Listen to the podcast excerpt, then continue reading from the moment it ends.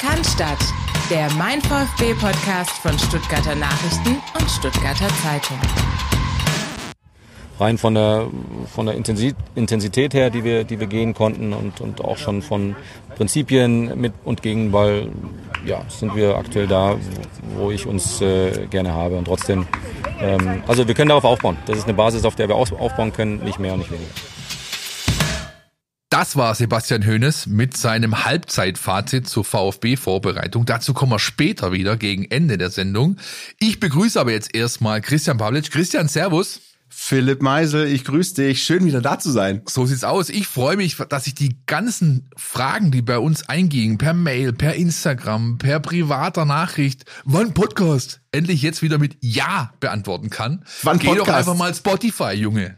Wann Podcast? Ja, genau ja, so ist wann es. Podcast, ja.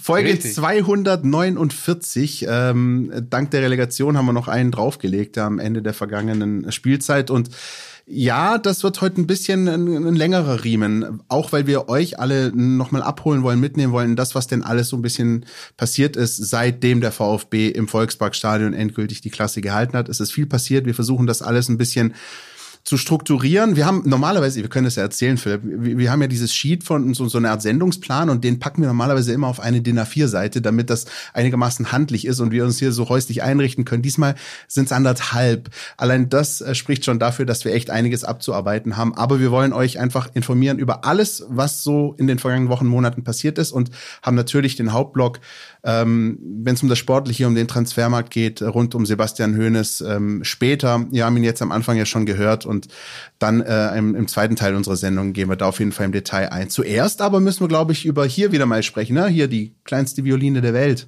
Meine neueste Lieblingsalliteration. Das Württemberger Weltmarkenbündnis. So ist es. Es geht nämlich um, ja, Worum eigentlich? Ich glaube, das lassen wir uns direkt einfach mal generell erklären vom Vorstandschef des VfB bei dieser denkwürdigen Pressekonferenz, Alexander Werle. Ja, meine sehr geehrten Damen und Herren, ähm, es ist in der Tat ein historischer Tag für den VfB Stuttgart und ich habe selten erlebt bei einer Pressekonferenz, dass es einen Szenenapplaus gibt, aber das ist es auch äh, neu für mich. Ähm, aber ja, es ist in der Tat so, dass wir uns sehr freuen, dass wir äh, zwei absolute Weltmarken auch noch aus der gleichen Branche und einen sehr, sehr starken ähm, Partner aus dem Mittelstand, aus der Region dazu gewinnen konnten, ähm, ja, mit dem VfB Stuttgart zu gestalten. Und äh, das ist wirklich ein ganz, ganz starkes Zeichen in die Region, auch aus der Her Region heraus, aus Württemberg heraus. Ähm, und ähm, wir sind da sehr dankbar und möchte an der Stelle auch äh, mal gleich betonen, ähm, dass ich relativ äh, schnell äh, gemerkt habe, wie wichtig das allen Partnern, die hier oben sitzen, ist. Ähm, weil wir haben vor ein paar Wochen, als wir dann auch noch im Abstiegskampf waren, es gab keine Sekunde, äh, dass daran gezweifelt wurde, dass wir äh, dieses Bündnis auch in der zweiten Liga ähm, machen würden. Und das ist wirklich ein herausragendes äh, Signal gewesen.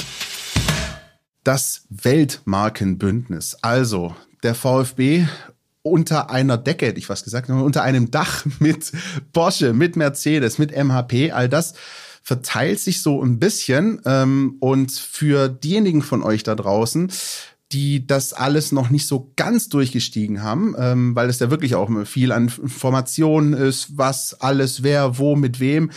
Ähm, auch das hören wir uns jetzt nochmal, würde ich sagen, direkt einfach vom Beteiligten an. Alex Werle, Vorstandschef, erklärt uns und euch nochmal, wofür eigentlich die neuen Partner, die der VfB an Land äh, gezogen hat, stehen und wo sie sich ganz genau einbringen. Ich würde gern die Engagements der ähm, Partner kurz skizzieren. Das sind im Wesentlichen vier Bausteine. Ähm, der erste, dass äh, Porsche ähm, Anteile erwerben wird in der Größenordnung von Mercedes. Zunächst diesen Sommer fünf Prozent und dann in den nächsten zwölf Monaten eine zweite Tranche. Ähm, das zeigt, dass wir dann zwei Weltmarken als Ankerinvestoren aus der gleichen Branche beim VfB Stuttgart haben werden. Das gibt's nicht so häufig in der Bundesliga, das gibt's nicht so häufig in Europa und äh, deswegen ist es ganz äh, besonders. Zweitens, ähm, Porsche ähm, plant auch weitere Sponsoring-Pakete ähm, beim VfB zu zeichnen. Im Wesentlichen dann auch das Nachwuchsleistungszentrum mit Turbo für Talente.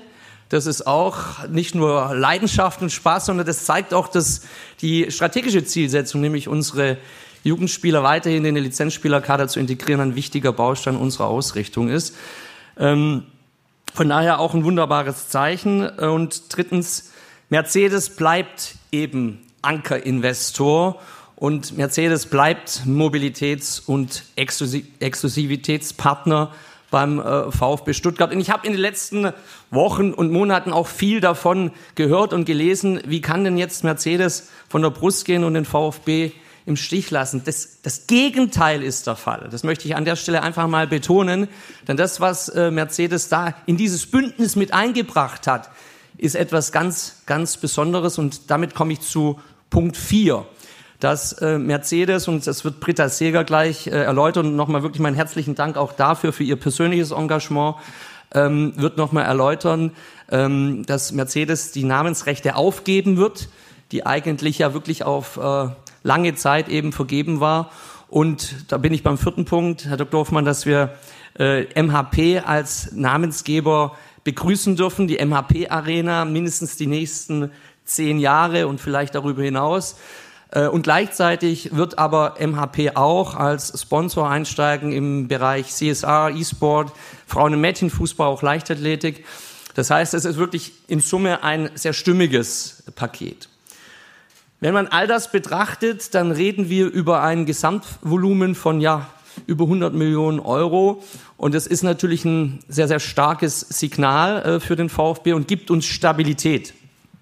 Stabilität und eine gewisse Planungssicherheit. Und ich möchte an der Stelle trotzdem in aller Deutlichkeit betonen, dass wir mit diesem Volumen sehr, sehr schwäbisch und sehr demütig umgehen werden. Denn ich habe es an, an dieser Stelle auch schon häufiger erwähnt, äh, durch die Corona-Pandemie haben wir in den letzten Jahren über 90 Millionen Umsatzverlust erleiden müssen.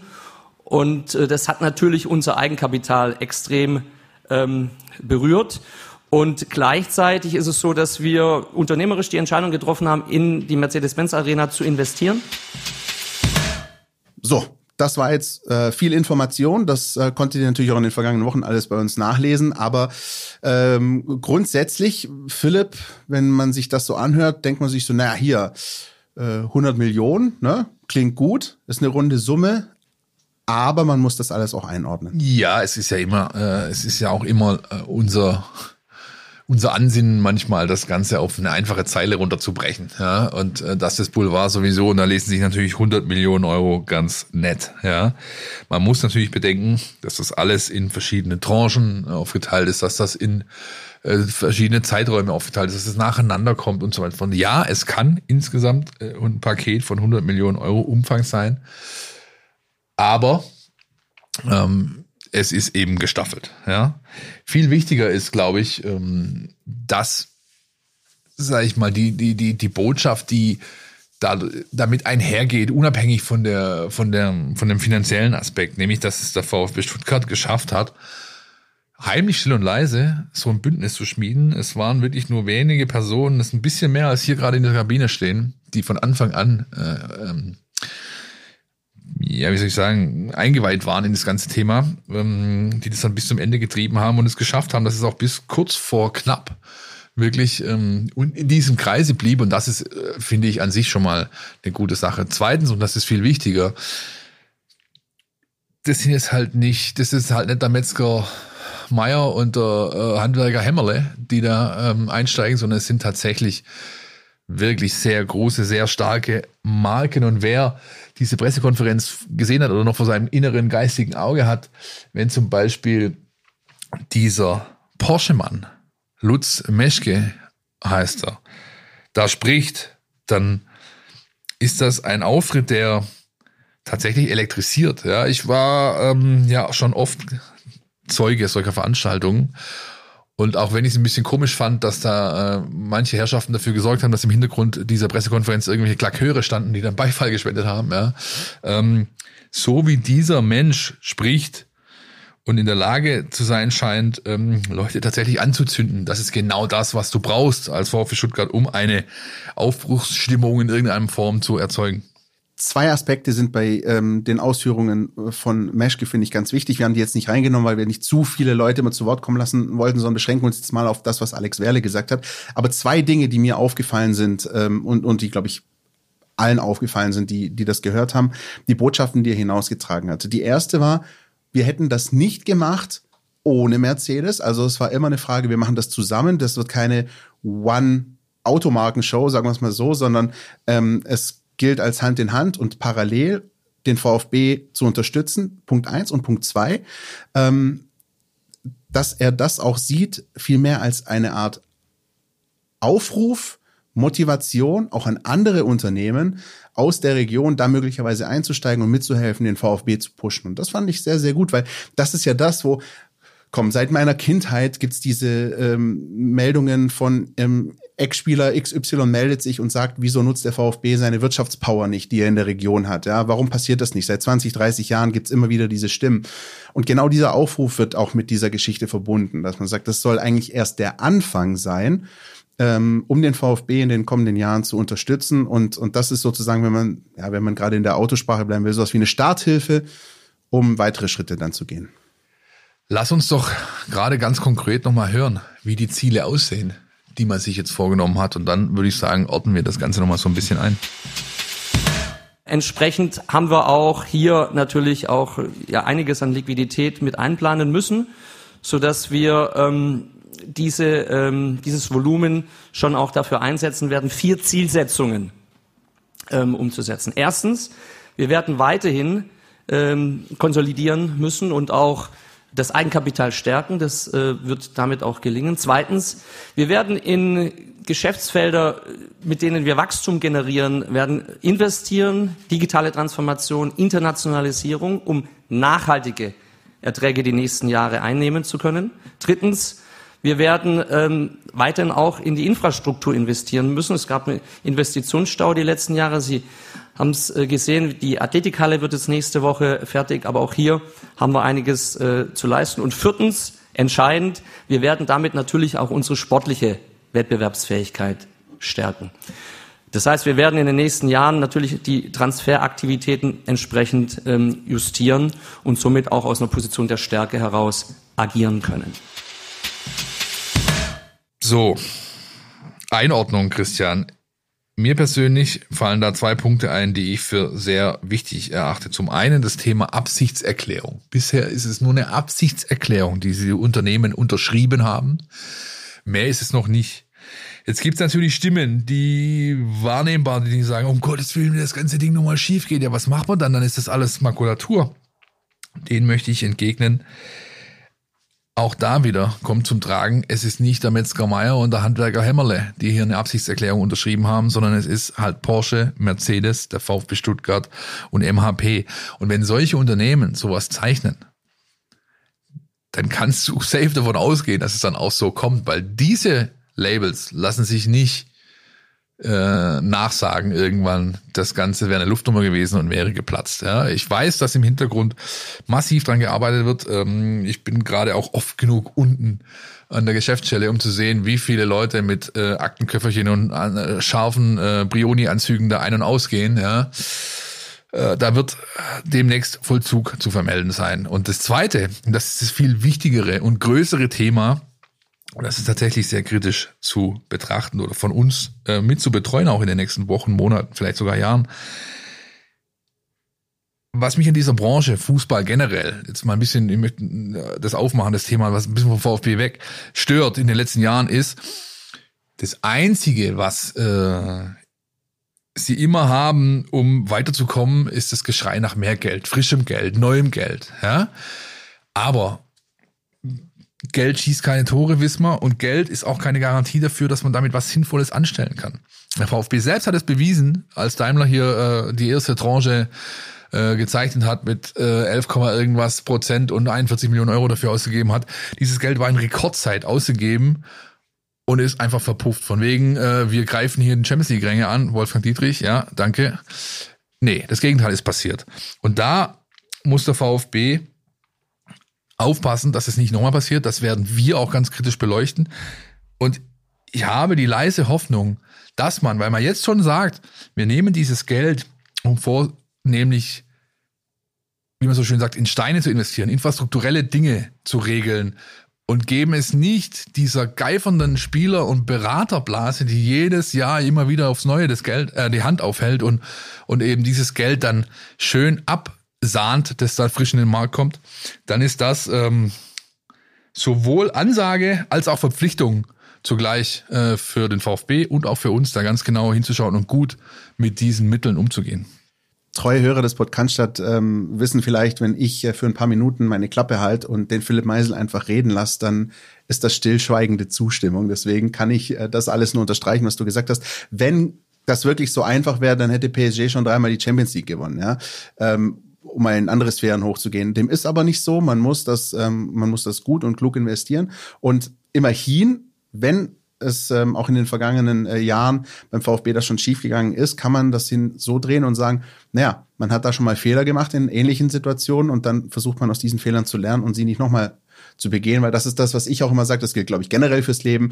Jeder kann Fehler machen, aber wichtig ist, dass man daraus lernt und wenn dieselben Fehler zwei, drei, viermal passieren, dann wird es langsam kritisch. Da gehe ich aber nicht davon aus, ehrlich gesagt. Ich fand das alles, um vielleicht da einen, einen Haken dran zu machen an, an die Thematik, zumindest was jetzt das Weltmarkenbündnis angeht.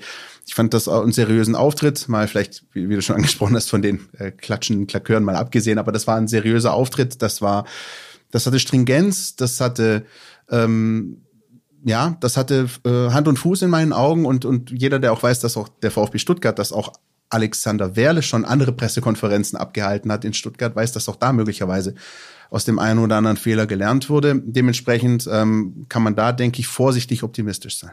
Die klatschenden Klaköre. Früher im Volo-Seminar hat es zu mir immer geheißen, Redundanz ist kein Stilmittel, Christian. Aber den bringe ich jetzt nur, weil du mir vorher den mit dem Ja zu Recht natürlich reingedrückt hast.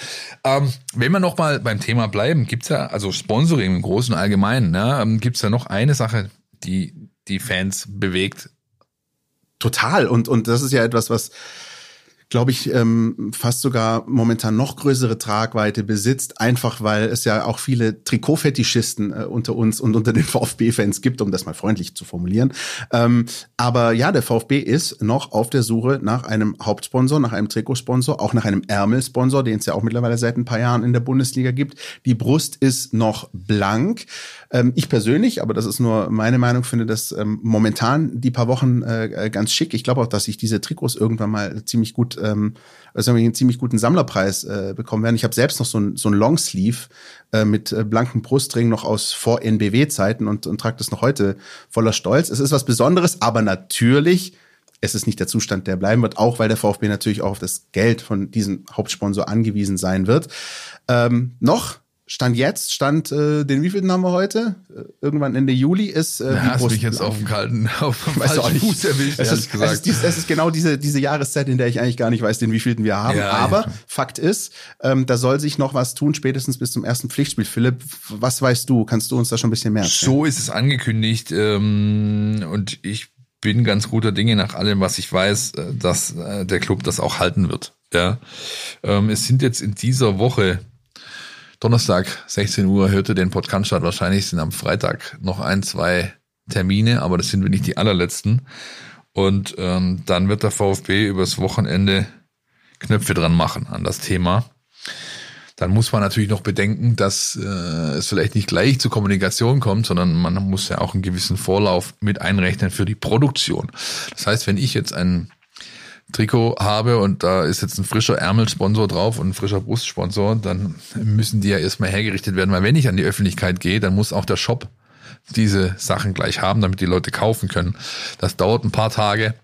Insofern ist der Plan, den die Verantwortlichen ausgeben, nämlich zum ersten Pflichtspiel, das DFB-Pokalspiel gegen die TSG Balingen an der Reutlinger Kreuzeiche, da wollen sie mit den neuen äh, Partnern auftreten. Das äh, ist, glaube ich, ganz realistisch zu sehen. Ja, das können sie schaffen nach allem, was ich bisher weiß. Was ich leider nicht weiß, ist, wer die Partner sein werden. Ähm, Alexander Wehrle hat ja erst kürzlich äh, klar gemacht, wir sprechen äh, mit Unternehmen aus der Region, wir sprechen mit Unternehmen, äh, die eher international angesiedelt sind. Interessant fand ich, äh, in dem Kontext äh, konnte ich in Österreich kurz mit ihm ein paar Takte reden, dass explizit nachdem dieses Bündnis publik wurde, nochmal zwei Optionen für den VfB aufgegangen sind, die es vorher gar nicht gab. Und das ist wiederum ist ein Zeichen, das untermauert, dass das, was Herr Meschke äh, vorgegeben hat, nämlich den großen Plan, wir wollen auch andere begeistern für dieses Projekt hier, dass das zumindest in erster Saat so ein bisschen aufzugehen scheint. Das sind erstmal gute Nachrichten.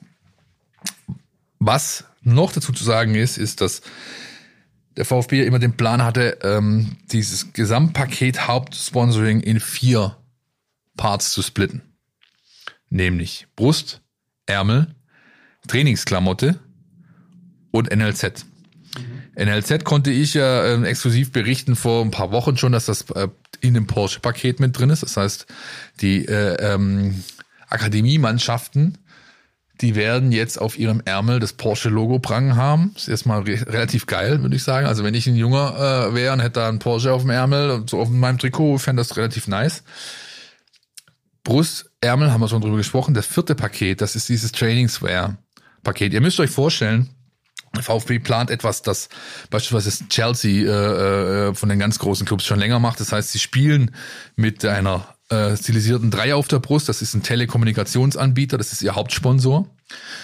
Und für die Trainingswear und auch die Klamotte, mit denen sie auf den Platz kommen bei Spieltagen zum Aufwärmen, da ist Trivago drauf. Trivago kennt, glaube ich, auch jeder, ist eine Reisesuchmaschine.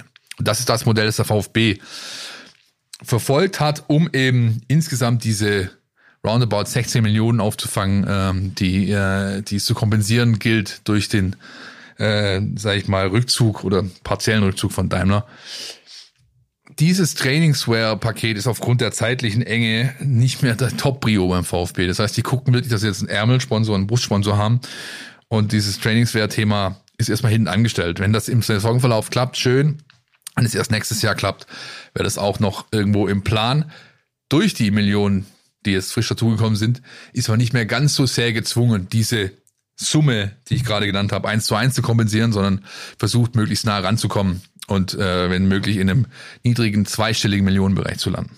Ja, das ist ähm, ein ziemlich komplexes, aber ich finde sehr interessantes Thema und Trainingswear auch ein, ein neuer Ansatz, einer, den glaube ich auch noch nicht so viele Mannschaften hierzulande verfolgen. Ähm, gut, irgendwann kommt ja dann vielleicht der Herbst, wo du dann auch mit langen Jacken oder so zum Aufwärmen kommst und dann spielt das vermutlich eine eher tragende Ja, und du musst auch sehen, weißt du, also wenn du jetzt solche Themen machst, beackerst, beackern kannst, die meisten Budgets von solchen Firmen, die die Kohle haben, sowas zu machen, die sind längst vergeben.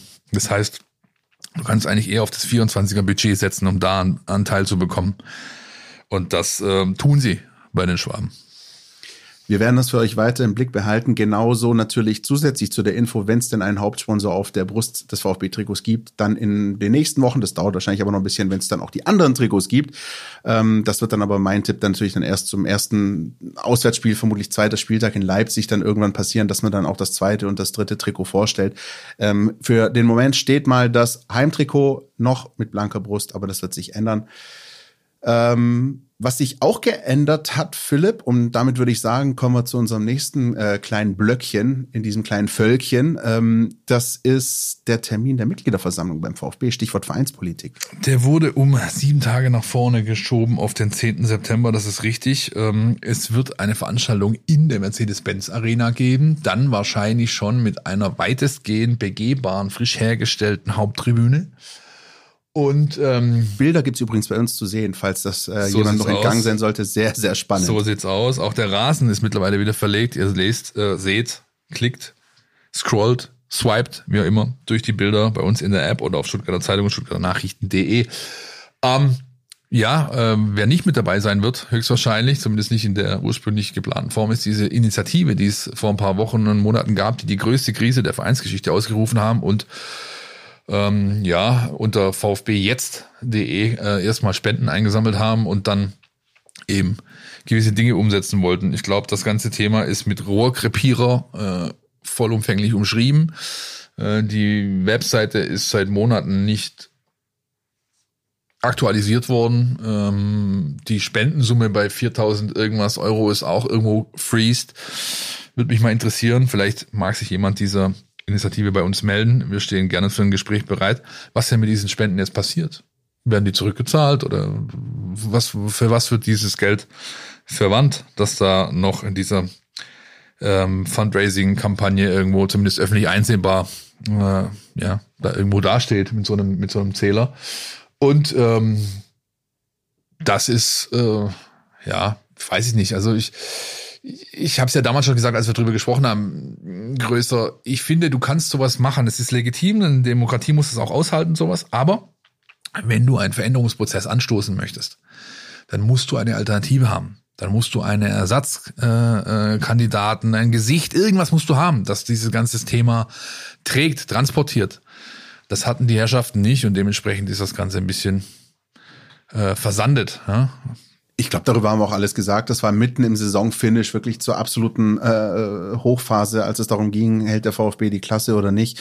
Ähm, ja, ich glaube, spannend tatsächlich nochmal zu beobachten, was denn äh, daraus wird, wie sich das weiterentwickelt. Aber für den Moment ist das mal stillgelegt. Spannend ist auch, dass der Präsident Klaus Vogt vor einem Jahr bei der letzten Mitgliederversammlung, da wo nur 575 Menschen zu Gast waren und zugegen waren Mitglieder, angekündigt hat, er möchte, dass der VfB eine Stiftung gründet, um sein gesellschaftliches Engagement in irgendeiner Form ja in eine in, ja in so eine Stiftungsform zu überführen und zu bündeln irgendwo. Und diese Stiftung, die wurde jetzt kommuniziert, die wurde jetzt öffentlich unter VfB. Wie heißt er nochmal, Christian? Äh, die Stiftung heißt äh, Brustring der Herzen, die VfB-Stiftung GmbH. So rum ist richtig. Und äh, das ist äh, die gemeinnützige Stiftung, die der VfB ins Leben gerufen hat. Ähm, die wird ähm, getragen in gleichen Teilen als Gesellschafter von der VfB Stuttgart AG und von, ähm, vom VfB Stuttgart e.V. Und ähm, ich lese mal hier vor aus der Pressemeldung. Da ist nämlich zu den Satzungszwecken zählen die Förderung von Sport, Bildung und Erziehung, Gesundheit, Umwelt- und Klimaschutz, Wohlfahrtswesen sowie bürgerschaftliches Engagement. Die als operativ angelegte Stiftung wird dabei auf wichtige Erfahrungen aus der bisherigen Projektarbeit zurückgreifen können, die bisher unter dem Dach von VfB Fair Play geführt wurde.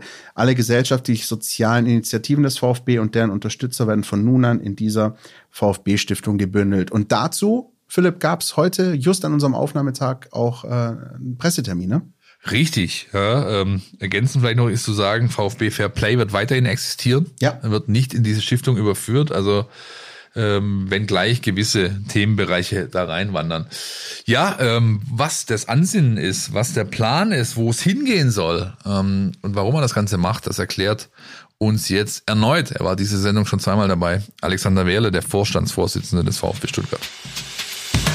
Der Fußball, und das hat der Herr Ministerpräsident ja genau richtig gesagt, Fußball verbindet über Kulturen hinweg. Ob das jetzt bei unseren Fans, bei unseren Anspruchsgruppen, bei, unseren, bei unserer Mannschaft ist, wir sagen immer, es ist völlig egal und es muss völlig egal sein, woher du kommst, wie viel du hast, an was du glaubst, wen du liebst. Wir sind alle gleich und diese, diesen Geist äh, in, in, in Bildungsthemen, in die Menschen äh, in die, in die, vor allem in die Köpfe der jungen Menschen zu bringen, das ist ein ganz, ganz wichtiger Punkt. Und wir wollen mit unserer Stiftung einfach auch einen Beitrag für eine offene, für eine demokratische Gesellschaft äh, leisten und wollen natürlich dadurch auch ein zukunftsfähiges, ein nachhaltiges Miteinander gestalten. Für uns als VfB-Stiftung wollen wir Lokomotive einer Bewegung sein in der Stadtgesellschaft, in der Region, in Baden-Württemberg und über Baden-Württemberg hinaus. Und deswegen ist es heute ein toller Tag und äh, freue mich auch, dass Sie so zahlreich erschienen sind, denn gerade die Medienvertreter können mit uns gemeinsam viel leisten und deswegen freue ich mich. Gute Aussage, ganz ehrlich, ja. Ähm, ich will es hier auch nicht äh, zu, dazu äh, verkommen, sozusagen alles Tufi zu finden, was, äh, was Herr Wirle macht und äh, sagt. Ja, darum geht's nicht. Aber in dem Fall finde ich es kann man das tatsächlich nur unterstreichen. Der VfB Stuttgart, der Fußball im Allgemeinen hat so eine unfassbare Kraft. Er muss sie dazu einsetzen, dass dieser gesellschaftliche Diskurs in diesem Lande positiv mit, ein, mit beeinflusst wird, ja, so es ihm denn möglich ist. Wir haben hier so viele Themen, die wirklich augenscheinlich sind. Man muss sich nur die Prozentzahlen anschauen, die eine gewisse Partei in den Inframap-Umfragen oder sonst wo gerade erreicht wir haben hier wirklich ein Thema. Wir müssen schauen, dass wir dieses Land wo es uns möglich ist, positiv beeinflussen. Jeder einzelne aber eben auch so eine Institution wie der Fußball an sich, der so viel Kraft hat, so viel integrative Power hat, der muss sie nutzen und deswegen finde ich, kann man das nur unterstützen und unterstreichen, was Wehrle in diesem Einspieler gerade gesagt hat, oder Christian? Ja, und weißt du, was ich finde? Also, weil du gerade gesagt hast, wir wollen hier nicht ständig irgendwie allen nach Mund reden. Ich glaube, viele unserer Hörer da draußen wissen, dass wenn es was zu kritisieren gibt, dass wir dann auch dafür da sind. Aber ich finde, gleiches gilt eben auch dafür, wenn es mal was zu loben gilt. Und das ist in meinen Augen in dem Fall so. Wir hatten es im ersten Part schon, da ging es darum, ähm, den VfB finanziell äh, neu aufzustellen. Und jetzt geht's halt um, um noch wichtigere, tiefgründigere Themen. Und was mir halt einfach gefällt bei der ganzen Geschichte ist, dass der VfB ähm, sich in, in, in solchen Geschichten als, ähm, als Potenzierer, als, als, als eine Institution sieht, äh, als eine Kraft sieht, die ähm, Dinge bündelt wo Dinge zusammenlaufen, wo man Dinge nach außen trägt, wo man, ja. wo man sich stark macht, wo man, wo man kommuniziert. So eine Art Sprachrohr, ja, wo, wo Kräfte gebündelt werden. Und ähm, wir wissen das alle, dass es beim VfB oft genug und lang genug Zeiten gab, in denen jeder für sich und Gott für uns alle und, und der eine sagt A, der andere sagt B.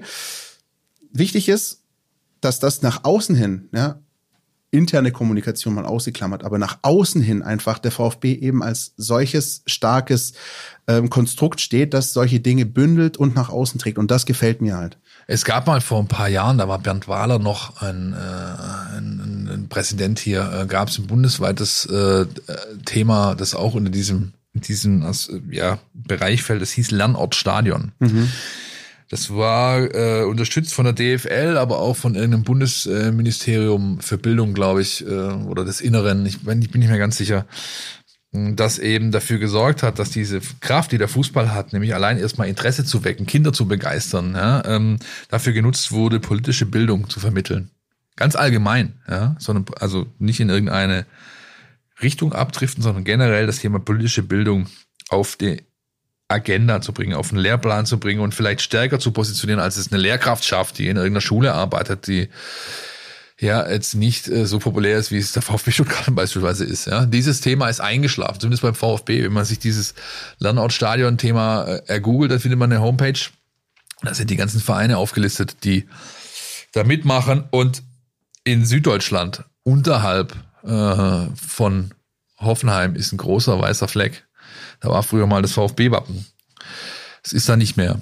Und durch diese Stiftung kommt es wieder zurück, auch wenn es nicht mehr in diesem Lernort-Stadion-Kontext passiert. Aber das, was der VfB da tut, ist eben den Versuch zu unternehmen, das Ganze nochmal richtig zu unterstützen, zu boosten, zu, zu, zu einfach wieder groß zu machen. Und ich bleibe dabei, ich finde das extrem wichtig, weil es notwendig ist angesichts der generellen Kursrichtung, die hier in unserem schönen Ländle eingeschlagen wird.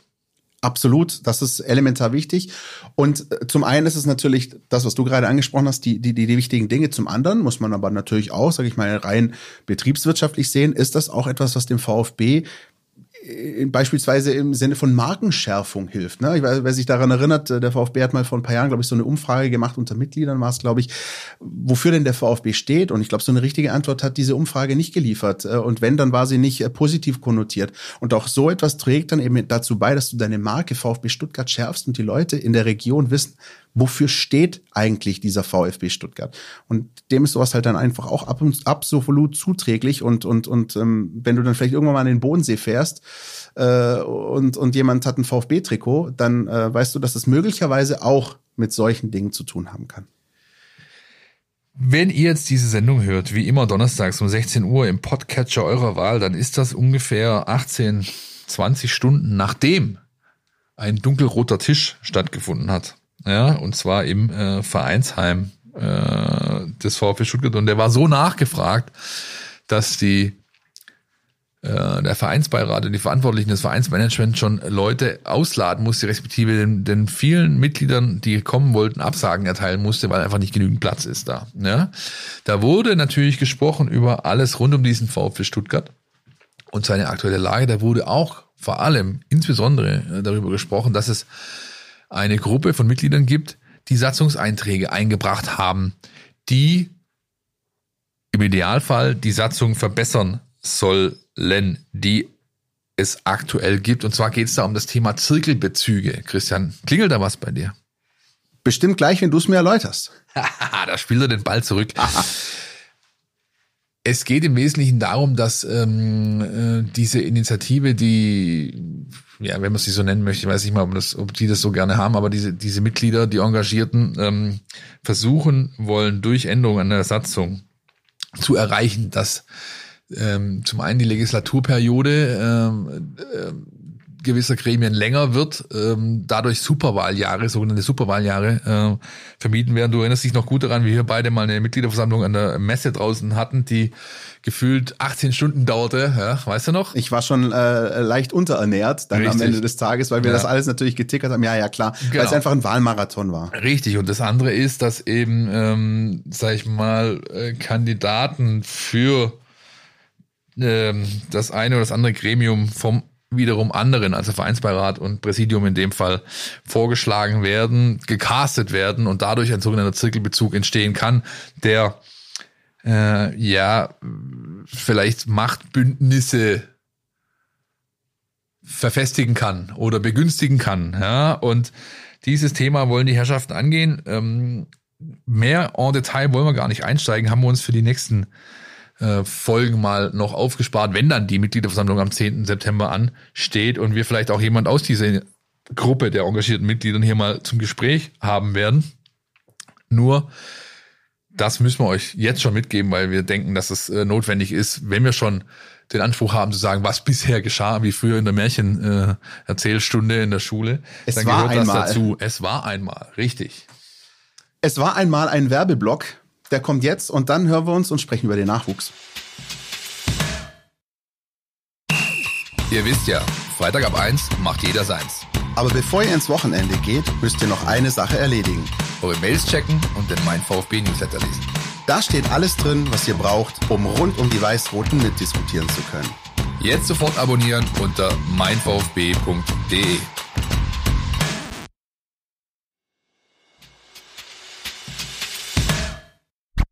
NLZ News. Neues von den Nachwuchsmannschaften. Treue Hörer werden übrigens bemerkt haben, wir haben ein bisschen neue Verpackung, ne, akustisch für unsere ganzen Jingles und Intro, Outro und so weiter. Herzlichen Dank an der Stelle nochmal an alle, die mitgewirkt haben. Ähm ich kann da nur äh, beipflichten und sagen, Hashtag MDGS, man darf gespannt sein. Da wird noch einiges passieren in den nächsten Wochen. Das können wir euch jetzt schon mal ja, versprechen. Und übrigens ein Making-of von unserem Podcast-Tag, äh, wie diese ganzen Geschichten entstanden sind, könnt ihr auch nachschauen. Richtig. Gibt's ähm, zum Beispiel bei uns auf Instagram zu sehen. Was es bei Instagram noch nicht zu sehen gibt, aber normalerweise bei Leaks, das ist der VfB 2 in der Regionalliga Südwest und wird auch weiterhin so bleiben. Thema. Wird auch weiterhin so bleiben. Ja. Äh, die Leaks übertragen weiter. Es gibt weiterhin ein, ähm, sag ich mal, ein Dauerabo äh, für die komplette Saison und es gibt weiterhin den Einzelspielpreis. Für fünf Euro ist man dabei, kann sich so ein Spiel in der Regionalliga anschauen. Die haben so ein bisschen neues Regelwerk erschaffen. Ja, äh, da geht es jetzt nicht um Regeln des Fußballspiels, aber jetzt drumherum zum Beispiel müssen eben verpflichtend überall diese Streams angeboten werden. Es muss verpflichtet einen Bereich geben, 100 Sitzer überdacht pro Stadion. Dass der VfB hinkriegt bis zum Saisonstart bin ich mal gespannt, ja, aber es gibt natürlich die Möglichkeit einer Ausnahmegenehmigung für ein paar Wochen und Monate. Ganz ehrlich, das ist, also wir reden von der Regionalliga, ey. Also, äh, also irgendwo, ich kann es natürlich verstehen, wenn man will, sag mal, dass die Kommentatorenplätze nicht irgendwie in, im Regen sind, wenn es dann, dass die Technik ja. drauf geht. Aber, boah, also das ging schon damit los, dass irgendwann die dritte Liga irgendwie immer mehr in Anführungsstrichen professionalisiert wurde. Wir reden echt von der Regionalliga. Also ja, ich bin mal gespannt, was der TSV Schott Mainz macht auf seiner Kunststraßen-Bezirkssportanlage äh, irgendwo. Ja, das, davon lebt doch der Amateurfußball, dass er eben so noch am Boden geblieben ja, ist. Ja, ist ein zweischneidiges Schwert. Also ich finde schon, wenn du diese Liga nach oben bringen willst, nach vorne bringen willst, musst du ein bisschen was tun. Und dafür gibt's eben nun mal gewisse Ansätze. Das ist einer davon. Ja. Zum anderen hast du natürlich auch nicht Unrecht. Das ist halt einfach Regionalliga und es bleibt Regionalliga. Ja? ähm, Was aber nicht heißt, dass wir diese Liga nicht mögen. Ganz im nein, Gegenteil. Nein, natürlich ja? nicht. Um Himmels Willen. Es ist auf jeden Fall ein bisschen mehr neu als so das Logo. Und dann auch das Logo haben sie geändert. Aber wir werden in dieser Saison äh, 23, 24 noch viel Gelegenheit haben, darüber zu sprechen. Jetzt sprechen wir erstmal über den Kader und die gute Vorbereitung des VfB Stuttgart 2. Die haben das nämlich ganz ordentlich gemacht bisher. Neuer Trainer. Markus Fiedler, da gibt's nächste Woche Neues. Äh, Dienstag nächste Woche treffe ich mich mit ihm und auch Jürgen Frey wird dabei sein. Machen wir ein großes Interview vor dem Saisonstart am 5.8. Da geht's dann gegen, weiß ich noch gar nicht, die ersten zwölf äh, Spiele sind auf jeden Fall zeitgenau angesetzt. Das nächste Spiel, das für die Jungs ansteht, ist an diesem Samstag auf dem Einser in Cannstatt gegen den FCSG, gegen die Espen 2, die zweite Mannschaft des FC St. Gallen, wird zu Gast sein. Kann man besuchen, dieses Spiel und danach wird sich äh, vielleicht auch noch an der, sag ich mal, Kaderfront äh, etwas tun, denn aktuell sind es 33 Spieler, das sind viel zu viele. So um die fünf will man noch irgendwie von der Payroll haben. Zuletzt hat zum Beispiel Lukas Sonnenwald ein äh, Probetraining beim FSV Zwickau absolviert, kam aber ergebnislos zurück. Dennoch gibt es ein paar Jungs, so diese Kaderposition, sage ich mal 28 bis 33, die kaum bis gar keine Chancen haben irgendwie auf Spielzeit den wird natürlich nahegelegt, vielleicht noch äh, eine andere Option für sich zu wählen. Bis zum 1. September ist auch da die Möglichkeit eines Wechsels gegeben. Bin sehr gespannt dann auf die kommende Runde in der Regionalliga. Die Ulmer sind ja weg, die sind aufgestiegen in die dritte Liga, aber immerhin mit den Kickers äh, ist doch ein ganz nettes Teamchen auch mit aufgestiegen. Ähm, ich glaube, dass ähm, oder hofft zumindest, wahrscheinlich wird es nicht so kommen, aber ich hoffe, dass die Spiele so angesetzt werden, dass man äh, sich auch das Spiel der Profis anschauen kann und trotzdem auf die Waldau fahren. Ich würde es mir wünschen, der Glaube fehlt mir, aber, aber spannend ist es allemal, dass es endlich mal wieder so ein kleines Derby gibt. So sieht's aus, so sieht's aus. Ähm, bei der U19 ist zu berichten, auch da grundsolide Vorbereitung. Drei neue nur von extern, nämlich die Herren St. John, ein Australier, ähm, dann ein Herr Ulpins vom Waldhof und ein Herr Fresle von Freiburg.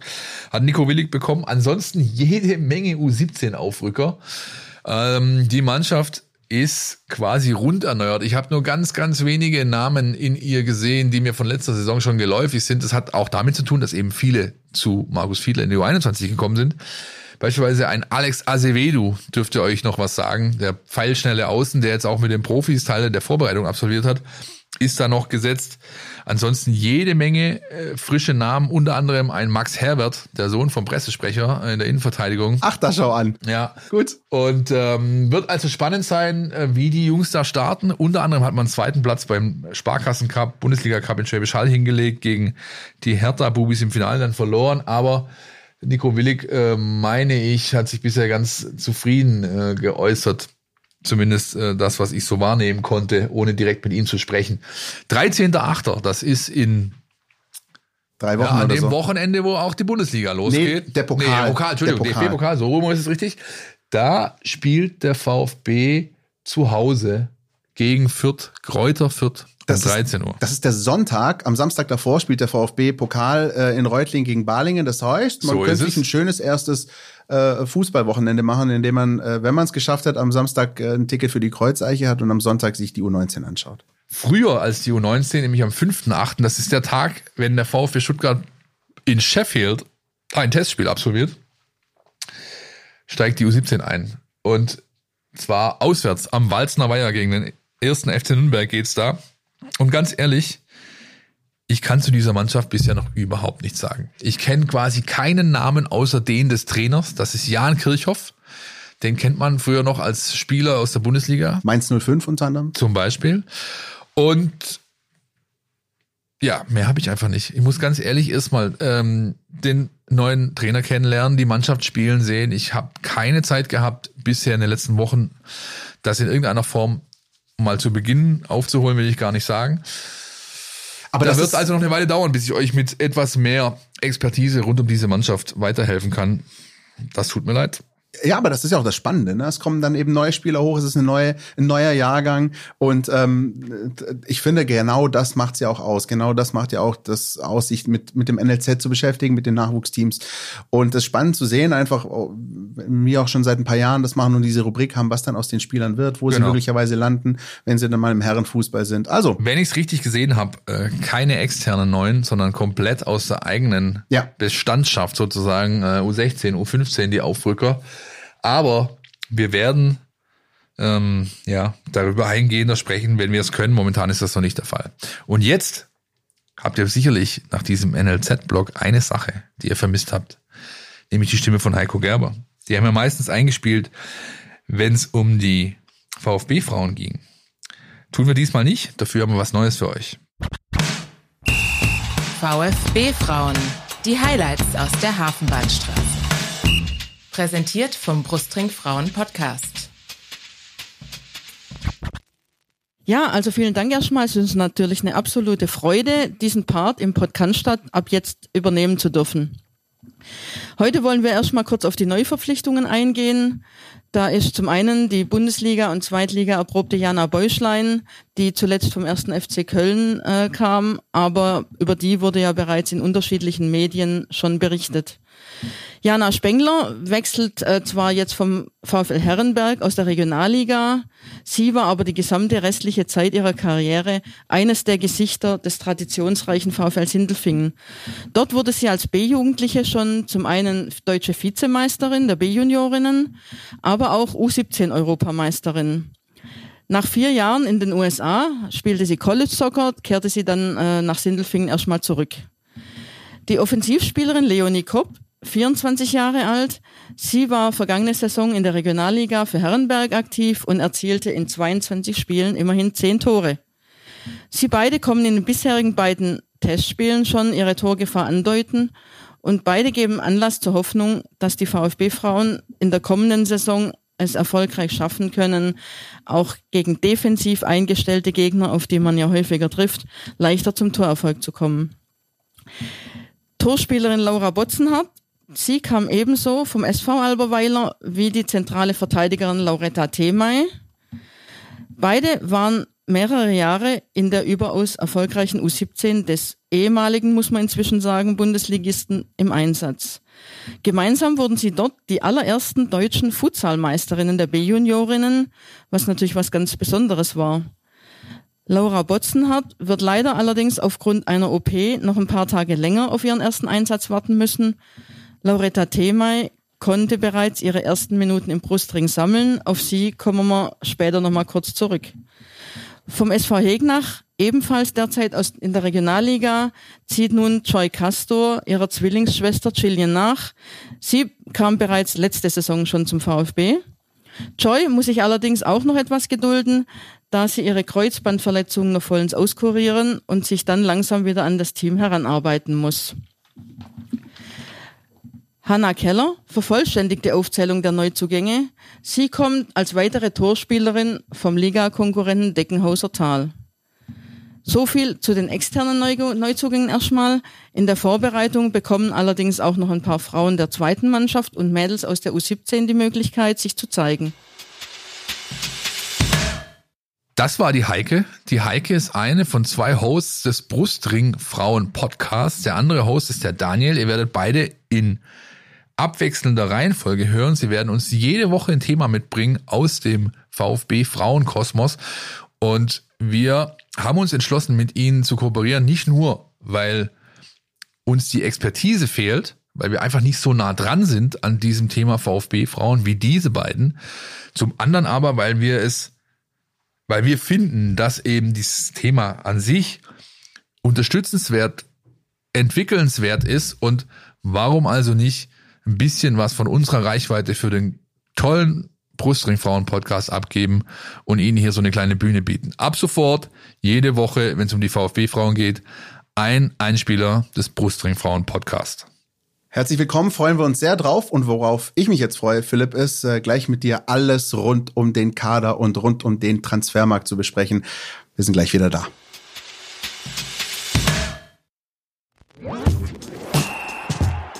Du willst nicht nur jede Woche den Podcast hören, sondern zu jeder Zeit voll über den VfB Stuttgart informiert sein? Mit dem Mein VfB Plus Abo bleibst du immer auf Ballhöhe. Erhalte Zugriff auf das Matchcenter, Live-Ticker, multimediale Inhalte und vieles mehr. Jetzt die Mein VfB App runterladen und das Abo vier Wochen kostenlos testen. Verfügbar im Apple App Store und im Google Play Store. Meine Damen und Herren, der Kader.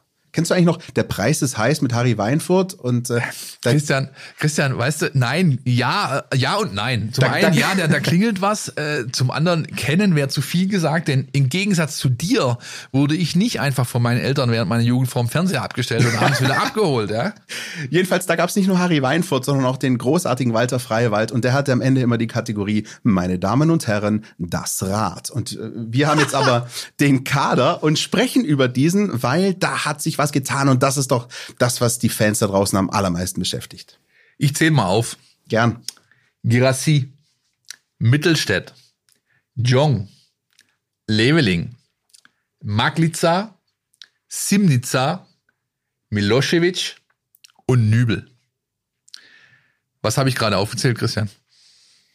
Erstens möchte ich deine äh, Aussprachetechnik loben, weil jeder äh, en point war, ja, äh, selbst äh, die Itchs und so weiter. Großartig. Ähm, das sind die neuen beim VfB, äh, die äh, hinzugekommen sind seit ähm, naja, also mal Girassi mal ausgeklammert, weil er auch davor schon das Brustring-Trikot trag, aber seit dem Relegationsrückspiel das, was sich an äh, Zugängen getan hat. Richtig, Gerassi wurde noch vor dem Rückspiel kommuniziert, dass Ja. man die Kaufoption gezogen hat und äh, 9 Millionen an äh, Start Renn überwiesen hat, wahrscheinlich mittlerweile. Ja, zumindest offiziell ab dem 1.7. hätte man es tun oder muss, ja, tun müssen. Ja, ähm, ich finde es ganz gut, diese Aufzählung nochmal so zu machen, weil da ein, zwei Namen dabei sind, die natürlich vielleicht nicht ganz so groß auf dem Radar sind. Klar, Girassi, Mittelstädt, Leveling, Jong, klar, Nübel sowieso, kommen wir noch dazu. Aber Maklica, Simnica, Milosevic, nun, ähm, faktisch ist das aber richtig. Es sind sieben Mann bisher und ähm, davon sind aber schon anderthalb eigentlich gar nicht mehr da. Ne? Nämlich zum einen, da kommen wir gleich zu den bisherigen Abgängen, hat man Matej Maklica sofort weiterverliehen zu Darmstadt. dem SV Darmstadt 98 und ähm, der Sportskamerad Simnica, Luan Simnica, der mit großem äh, Getöse angekündigt war, sogar ähm, Alexander Wehrle war mit auf dem Bild, ja, der soll gleich weiter verliehen werden. Bisher trainiert er bei Markus Fiedler in der U21 und man hört und sieht erstmal gar nichts mehr von dem jungen Mann. Bin ich mal gespannt, ob man den bis zum 1. September wirklich noch ähm, weiterverleiht an einen Verein, der ihm Entwicklungsmöglichkeiten bietet. Und dann haben wir noch Wahid Fagir, Laie zum, äh, zu der SV Elversberg. Die steigen am Wochenende ein mit der zweiten Liga bei Horst Steffen, ehemaliger Kickerstrainer, der kriegt den hoffentlich hin. Dann hat man Alu Kuhl abgegeben, nämlich zurück zu den Yes. Christian, bin ich gespannt, ob du liefern kannst. Oh mein Gott, ja, verdammt. Central Coast Mariners, das war der oder ist der Club, Ja. von dem er auch kam. Ja, Geht runter wie Öl. VfB, Richtig. Und Flo Müller. Flo Müller ist zum SC Freiburg zurückgewechselt, wo er vorher schon mal auf Leihbasis war, um dort als zweiter Keeper hinter dem äh, eigenen Talent Atubolu, heißt er, glaube ich, äh, sich einzureihen. Das ist bisher rein faktisch passiert. 33 Spieler hat der VfB aktuell im Kader. Ein Riesenkader, der natürlich noch weiterhin reduziert werden soll, aber faktisch ist es das aktuell. Faktisch ist es das. Wir werden über Alexander Nübel gleich noch ausführlich sprechen, natürlich, ist klar. Ähm, ich würde gerne noch ein paar Worte verlieren zu, äh, zu den anderen Namen, vor allem die, die dann so als erstes äh, kommuniziert wurden. Ähm, Ketzer würden behaupten, äh, der VfB macht das, was er früher schon mal gemacht hat, nämlich Spieler, die gegen einen äh, besonders gut gekickt haben, dann direkt zu verpflichten. Stichwort Ciprian Marika. Ähm, aber das ist nicht ganz so. Ähm, Mittelstädt finde ich beispielsweise sehr solide auf der Position. Und ja, jeder, der sich an das VfB-Spiel bei der Hertha erinnern kann, äh, das dann 2-1 verloren wurde, äh, weiß, was, äh, was der Junge gemacht hat. Der hat nämlich alles abgeräumt, was irgendwie äh, in die Nähe oder vor den 16er gekommen ist. Es war für mich es war zwar sehr destruktiv, aber er hat das gemacht, wofür er eingewechselt wurde und das sehr, sehr solide. Er hat nahezu jeden äh, VfB-Angriff, ähm, der oder zumindest der ein solcher hätte werden können, im Keim erstickt. Und ähm, das hat mir in dem Spiel sehr imponiert. Also wenn ich einen Hertha-Podcast machen würde, wäre das mein Man of the Match gewesen. Und generell finde ich, ist das einer, der, ähm, der die Bundesliga kennt, mit dem du ich sag's jetzt mal ganz salopp, nichts falsch machen kannst. So würde ich das jetzt mal äh, einordnen. Und dann hatte ich noch ein äh, Thema, bevor du dann gleich darfst, Philipp, und das ist ähm, Jong von Freiburg. Und da wiederum ist mir aufgefallen, dass in Freiburger Kreisen, also wenn man da ein bisschen in den sozialen Medien unterwegs war und sich da ein bisschen die Kommentare äh, zu dem Transfer durchgelesen hat, ich will jetzt nicht sagen, die haben im Strahl gekotzt, aber ein bisschen verärgert sind die im Breisgau schon, die Fans, dass der weg ist, weil der Tenor war, und das finde ich ganz spannend, das ist einer, der passt voll zum Höhnes-Fußball. Das ist das, was sozusagen die Freiburger Fans dann darunter geschrieben haben und gesagt, das ist genau der Typ Spieler, der zu diesem Fußball passt, den der VfB im Saisonfinale gespielt hat. Und das unterschreibe ich für den Moment. Ja, ich meine, er passt auch deswegen natürlich, weil er so eine Art Season ist Ja. von Sebastian Hoeneß. Ähm, er wird betreut von der Stuttgarter Agentur Apertura Sports. Ja, die, ein Gesellschafter ist Johannes Graf von Strachwitz, der sagt vielleicht dem einen oder anderen was. Der hat hier diese Stuttgarter Kolchose mitgegründet, das Hip-Hop-Kollektiv in den 90ern. Ähm, und wenn man seinem Insta folgt, ähm, konnte man ihn eine Zeit lang, zumindest bevor äh, OB Frank Nopper gewählt wurde, als sowas wie den wahren Bürgermeister Stuttgarts äh, verorten. ähm, jedenfalls, ähm, der Jong ist ja mit Hönes schon bei Bayern unterwegs gewesen. Erst in der U19, dann beim äh, Bayern 2, als sie diese legendäre Saison gespielt haben, als sie Drittligameister wurden, aber nicht aufsteigen durften, weil eben zweite Mannschaft war. Jong einfach ein X-Faktor in diesem Spiel und darauf setzt sowohl der Spieler als auch der Trainer jetzt und deswegen ähm, ähm, ja finden vielleicht auch manche Freiburger das äh, alles andere als gut, dass er jetzt hier ist, denn die beiden, die passen sehr gut zueinander und er ist sowas wie ein, na, im Englischen sagt man ein Working Horse, ja, also ein Arbeitspferd. Das ist, das ist einer, der unfassbar ackert, der mannschaftsdienlich spielt, der weite Wege geht, der sehr gut Räume deuten, anlaufen, lesen kann, ähm, aber auch die technischen Qualitäten hat, eben vorzulegen oder aber selbst zu treffen, auch wenn das jetzt nicht so sehr aus seiner Statistik, die man in einschlägigen Portalen nachvollziehen kann, raussticht. Aber das, was ich bisher so gesehen habe,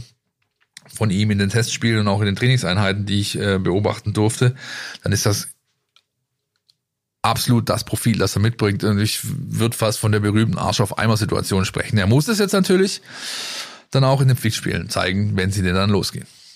So ist es. Äh, Dann hätten wir noch Jamie Leveling, über den wir auch noch was sagen könnten. Zumindest der Superfakt, wo, wo immer noch äh, die Frage nach der Henne und dem Ei geklärt werden muss. Wer hat zuerst die Info in der Redaktion verbreitet, dass äh, er es war, der äh, damals sein erstes Bundesligator ausgerechnet in Stuttgart geschossen hat, beim 1 zu 5, äh, damals noch für Kräuter Fürth in der 90. Minute. War es die Henne oder das Ei? War es Meisel oder Pavlic? Keiner wird sie erfahren, aber das ist Fakt. Er hat damals dieses 1-5 äh, in Stuttgart geschossen für Fürth. Was er auch hat, ist ein ziemlich lockeren Umgang mit Medienvertretern. Als ich letzte Woche mit ihm sprechen konnte, hat er einfach einen Spruch nach dem anderen gedroppt und ich hoffe, es bleibt so die Saison über. Dann haben wir auf jeden Fall was äh, miteinander, nämlich eine Menge Spaß. Ja, er hat so Dinger gebracht wie von wegen, hey, ich habe ihn angesprochen drauf, weil ich ihn im, im Trainingslager gesehen habe, oben ohne. Und er sieht halt einfach aus wie so ein Ninja-Warrior-Typ, ja. Also unfassbar definiert, kein Gramm Fett am Körper, Schultern so breit, dass es echt scheppert, ja. Und ich sag mal, was, wie hast du das gemacht? Er sagt, du, als ich von der Schule ging mit 17, hatte ich außer Kicken nichts zu tun. Und ein paar Meter von meinem Elternhaus weg war ein McFit, der war 24 Stunden offen. Ich bin einfach zweimal am Tag dahin gegangen. ja. Und ähm, ja, dann habe ich ihn gefragt, ja, aber Moment mal, du kannst ja, also trainieren ist ja das eine, aber du musst ja auch irgendwie äh, deinem Körper Nährstoffe zuführen, sonst wächst ja nichts, auch nicht Muskeln. Sagt er, ja, richtig. Frag mal meine Mutter, der habe ich jahrelang die Haare vom Kopf gefressen, bis sie mich quasi daheim rausgeschmissen hat, weil sie nicht mehr ähm, dafür aufkommen wollte, was ich alles äh, aus äh, für einen Speiseplan sozusagen hatte. Also super lustiger Kerl. Und ich hoffe, er kann es auch mal auf dem Platz zeigen, denn das ist so das, was ich bisher noch nicht gesehen habe. Klar, man muss anfangs Akklimatisierungsthema äh, immer mit reinnehmen, Anfangsschwierigkeiten, Anlauf und so weiter. Aber diese Wucht, dieser Speed, diese Athletik, die er mitbringt, wenn man sein Profil so betrachtet, die habe ich noch nicht so ganz auf dem Platz gesehen bisher. Ich bin gespannt, ob er da noch nachlegen kann. Wenn, dann ist er ein ganz klarer Starter für Sebastian Hoeneß und den VfB Stuttgart. Ja, ich denke, das ist, äh, finde ich, eine sehr spannende Personalie und ähm, weiß noch, ich bin mir noch nicht mal so sicher, ob die ersten Spieltage da ähm, so eine richtige Antwort direkt drauf geben äh, können. Vielleicht werden wir da erst irgendwie rund um Weihnachten sogar wissen, wie er sich da hier eingefunden hat und wie das hier reinpasst. Ähm, aber auf jeden Fall interessanter Name, wie ich finde. Doch, Wollen wir mal zum Königstransfer kommen? gar nicht übel. no jokes with names, Christian. Nein, überhaupt nicht. Wobei ich natürlich äh, hands down muss ich ganz ehrlich zugeben, wenn ich den Namen Nübel höre, dann denke ich automatisch auch an Stromberg, aber das ist eine ganz andere Geschichte. Uh, ähm, ja. aber war, war großartig, ne? Äh, aber der VfB hat jetzt auch einen Nübel und ähm, der wird hoffentlich äh, nicht so viel Stress machen wie äh, bei der Kapitol, sondern der wird äh, für den VfB, wenn es irgend geht, den Kasten sauber halten. Wie es einfach immer wieder durchkommt in unseren Sendungen, dass Christian Pavlic seine Jugend vorm Fernsehgerät verbracht hat und sich einfach alles reingeballert hat, was an TV-Formaten in irgendeiner Form äh, Abwechslung und Spaß versprochen hat. Dazu auch die legendäre Serie Stromberg ist dazu zu zählen. Ähm, ja, ich bin ganz ehrlich etwas gespalten bei dieser, bei dieser Personalie. Oh, erzähl, Ja. erzähl. Ähm, die Leute feiern das ja so ein bisschen und ähm, auch beim VfB ist man natürlich sehr positiv, hat ihn mit dem Anführungszeichen oben Status der Nummer eins Anführungszeichen Ende verpflichtet. Ähm, das wird er auch werden oder dazu gemacht werden. Ähm, Das bringt mich natürlich zu Fabian Bredlow. Der hat sich die Nummer eins, als die neuen Nummern vergeben wurden, jetzt einfach mal gekrallt, wird sie aber nicht darstellen auf dem Platz. Ja, und ich bin gespannt, ob er tatsächlich das Ende des Transferfensters noch beim VfB Stuttgart verbringt und sich wieder zähneknirschend einreiht als Nummer zwei und wieder anfängt, ähm, den Konkurrenzkampf aufzunehmen. Äh, Das ist so der negative Part. Ja.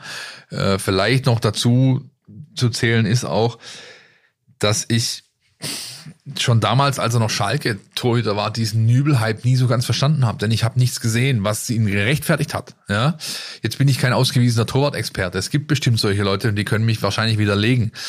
Ähm, dazu kommt noch die letzten zwei Jahre Monaco habe ich natürlich nicht so wirklich auf dem Schirm gehabt. Keine Ahnung, ob der junge Mann sich weiterentwickelt hat und wie auch immer.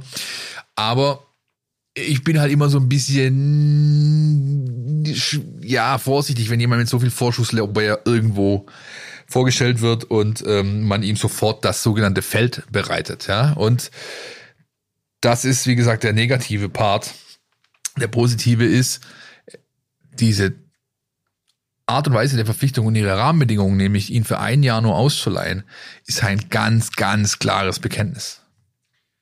Nämlich für wen, Christian? Für Herrn Simon, würde ich sagen. So ist es, nicht nur du. Ähm, ich habe diese Vorbereitung bisher ja fast vollumfänglich mit vor Ort ähm, ähm, ja durchlaufen. Ich war eigentlich im Trainingslager, ich war bei ja fast allen öffentlichen Trainingseinheiten, die es gab.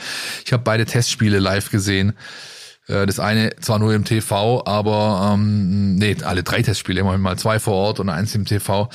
Ähm, ich sag's mal so, wenn, wenn der VfB Stuttgart nicht diese Erfahrung der letzten Saison hätte, nämlich schon wieder gegen den Abstieg, schon wieder mit zwei Torhütern, die nicht ganz sattelfest waren, ich würde mein Hintern drauf verwetten, dass sie Dennis jetzt sofort reingestellt hätten. Sofort. Weil er alles hat, was du brauchst, weil er das gezeigt hat in diesen Spielen. Aber es ist eben die Erfahrung aus der letzten Saison. Ne? Philipp, Hohenlohe-Auswahl. Okay, zugeben, es ist die Hohenlohe-Auswahl.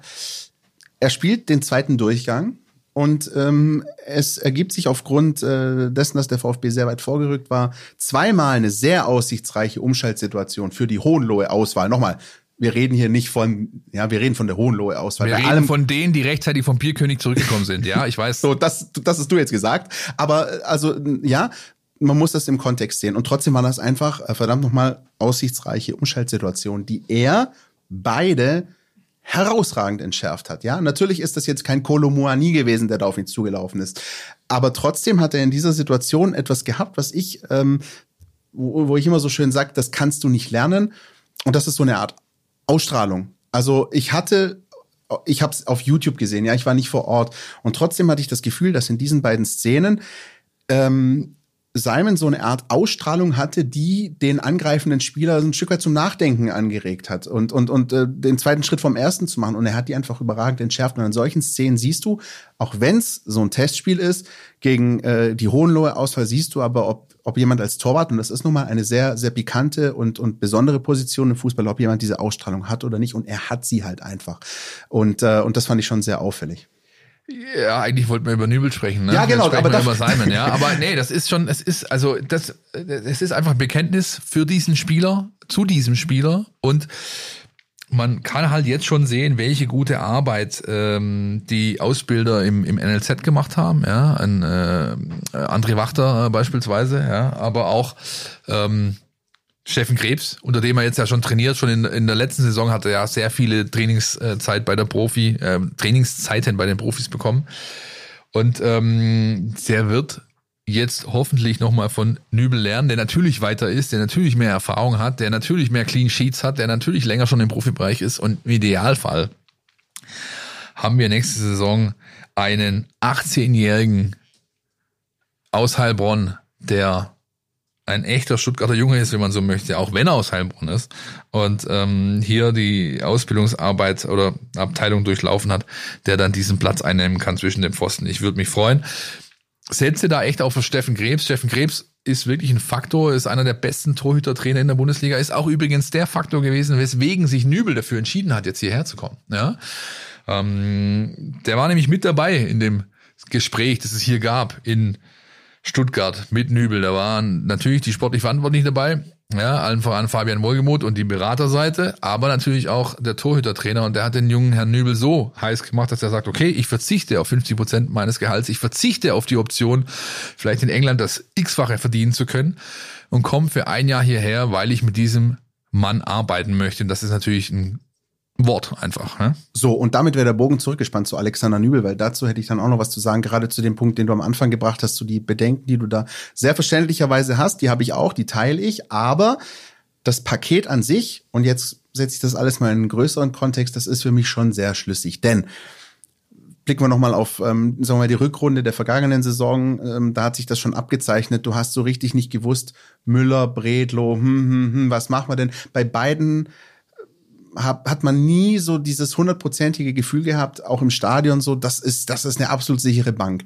Ähm, und dementsprechend war dann auch recht früh klar, dass es für beide, zumindest was die Nummer eins angeht, schwierig wird. Flo Müller haben wir vorher äh, abgehandelt, ist zurück in Freiburg.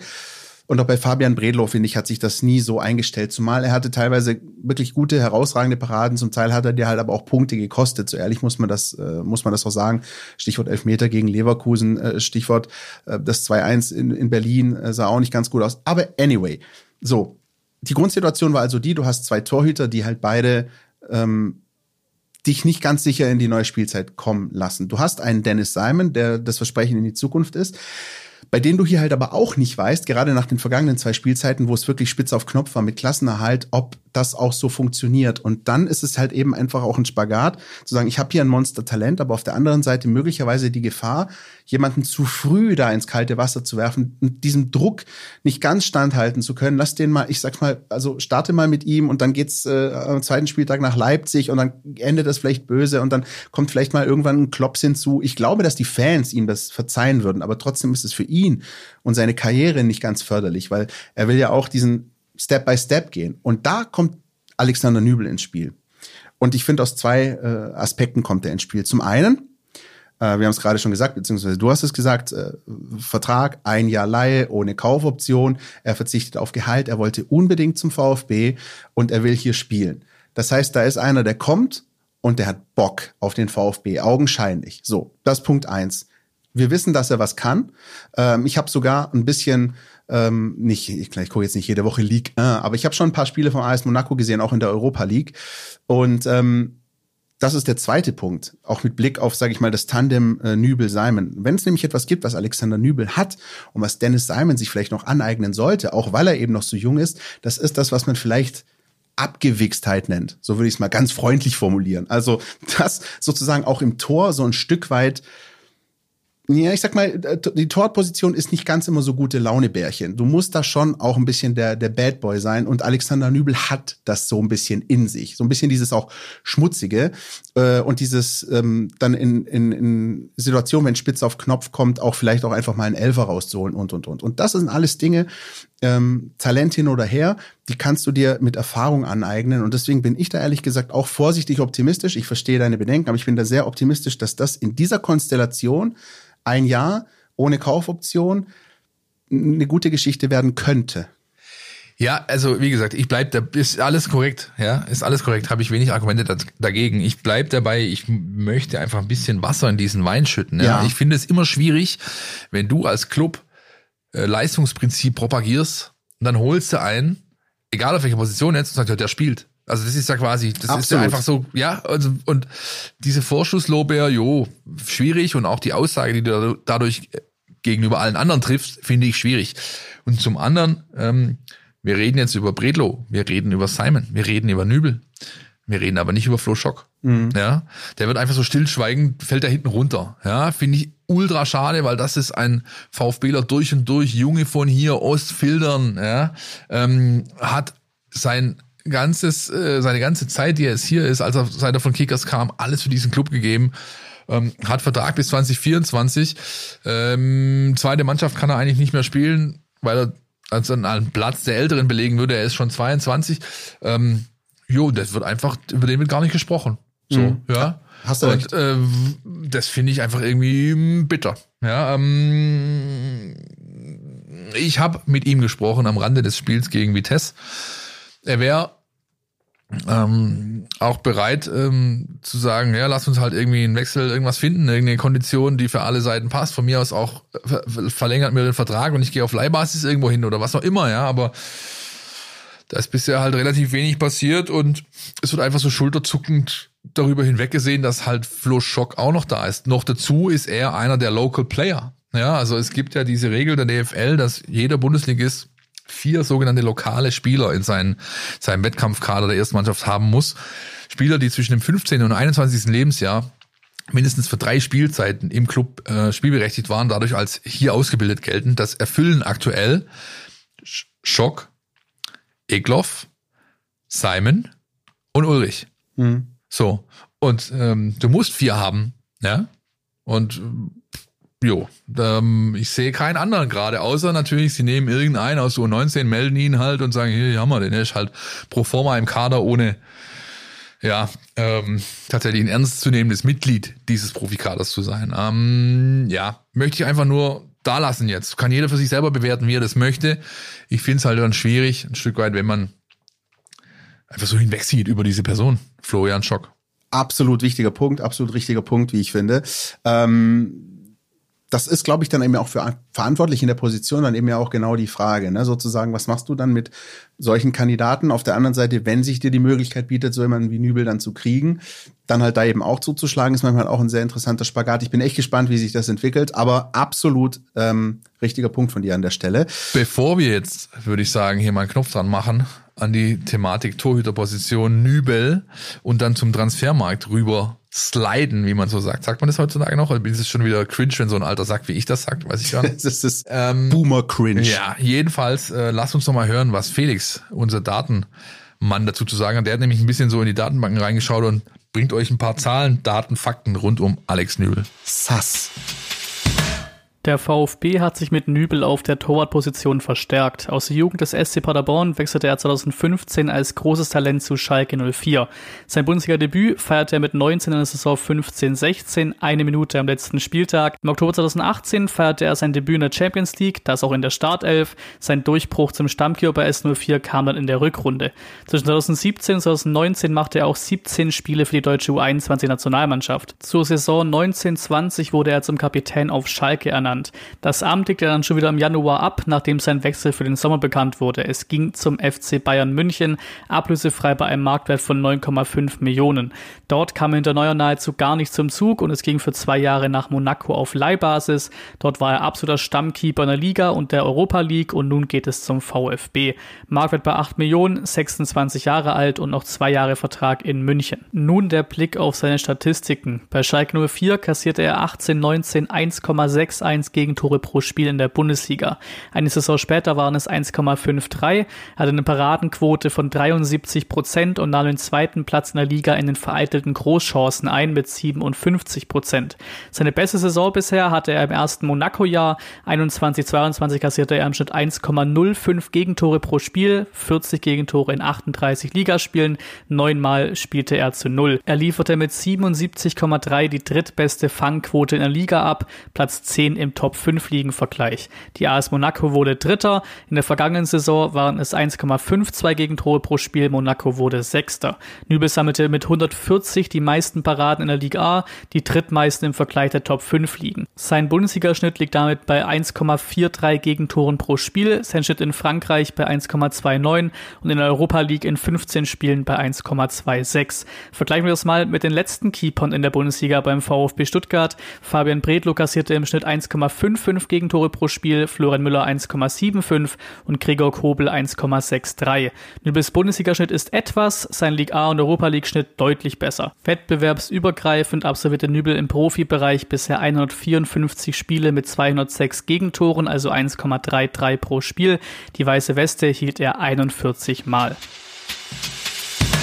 Christian, ich glaube, ihr solltet beiden mal die Definition von Cringe irgendwie äh, nochmal ganz genau überprüfen und äh, gucken, ob das so alles richtig ist und stimmig, was wir da so anbieten mittlerweile. Aber das machen wir vielleicht das nächste Mal oder übernächste Mal oder im stillen Kämmerlein. Was Ja. wir jetzt direkt machen, ist über den wunderbaren Punkt Transfermarkt zu sprechen. Wie empfindest du den bisherigen Mercato in diesem Sommer, Christian? Ah, schön, dass du es bringst. Mercato, wunderbar.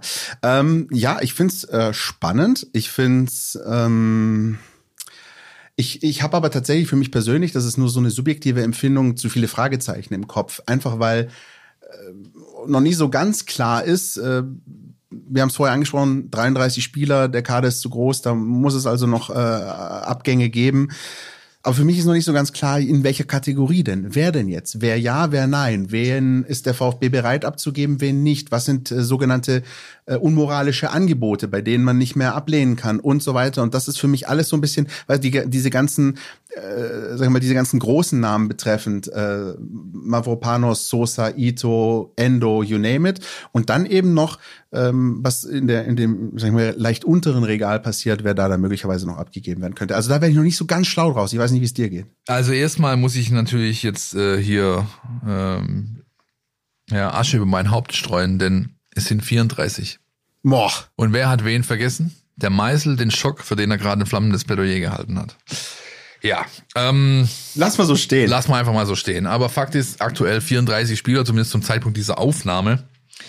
Der VfB ist bestrebt, davon noch einige ähm, ja, abzugeben oder zu verleihen. Es ist nicht ganz so einfach, denn zum Beispiel so ein Spieler wie immer Beas hat überhaupt keinen Markt Ja. und auch keinen Marktwert mehr. Ja, der VfB wird da drauflegen, diese Personalie. Egal, wo es hingeht für den Jungen. Äh, Verkauf ist völlig unwahrscheinlich. Laie auch schon schwierig.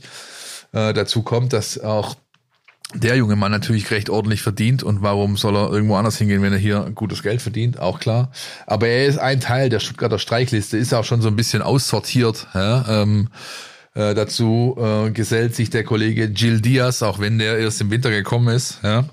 Stück weit auch Einverst Eingeständnis äh, dafür, dass die eigene Transferpolitik sowohl von Wohlgemut als auch von damals Labadia ähm, gewünscht nicht ganz so das Gelbe vom Ei war in diesem Winter. Ja?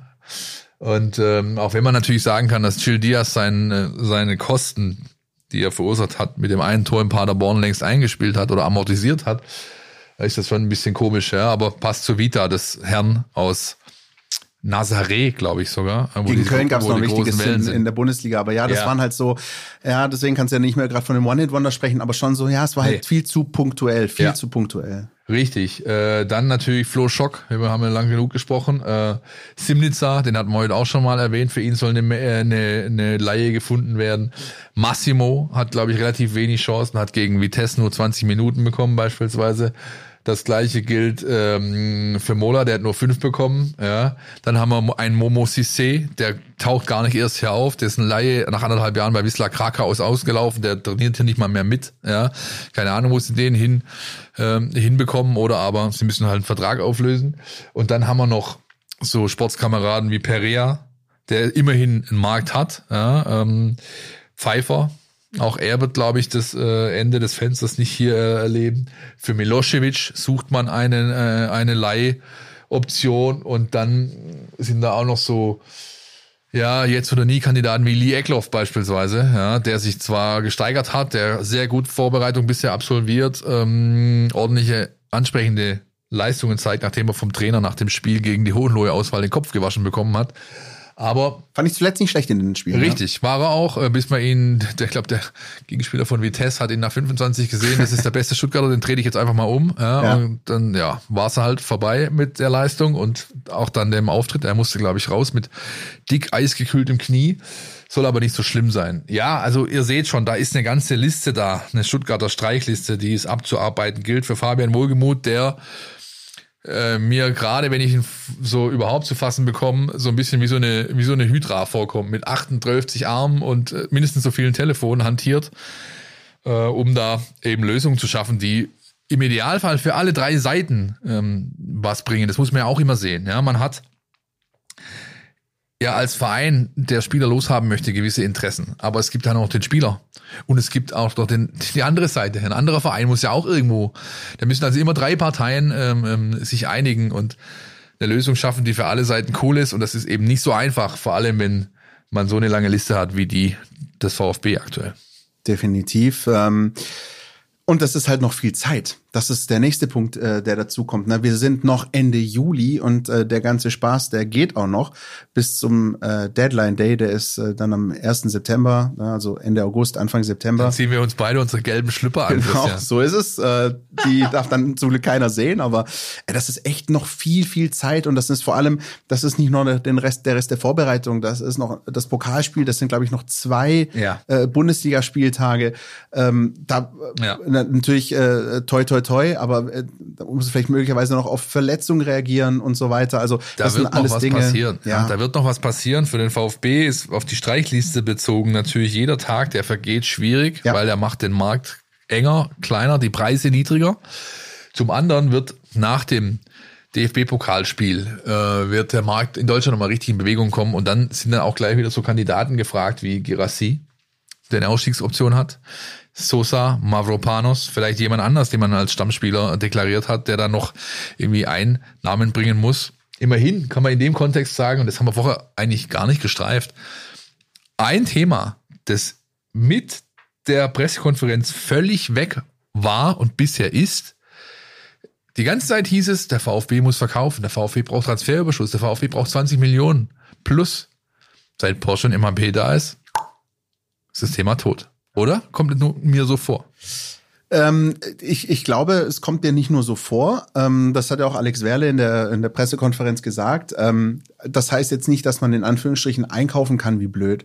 Aber es heißt schon auch, dass man die gröbsten Sorgen los ist und von den ärgsten Zwängen befreit ist. So. Und das ist, glaube ich, ein ganz wichtiger Punkt, auch für, für Fabian Wohlgemuth, dass er da eben weiß, dass ihm da nicht so sehr die Hände gebunden sind. Und es ist auch die Basis dafür, endlich einen Schritt nach vorne machen zu können. Ja. Ja, weil natürlich spielst du auch zwei Jahre deswegen äh, mit dem Rücken zur Wand gegen den Abstieg bis zur letzten Minute, weil du eben diese Zwänge hattest. Du musstest immer wieder Qualität veräußern, du musstest immer wieder Schlüsselspiele abgeben. Das ist jetzt halt nicht mehr so, ja, oder zumindest nicht mehr ganz so dringend.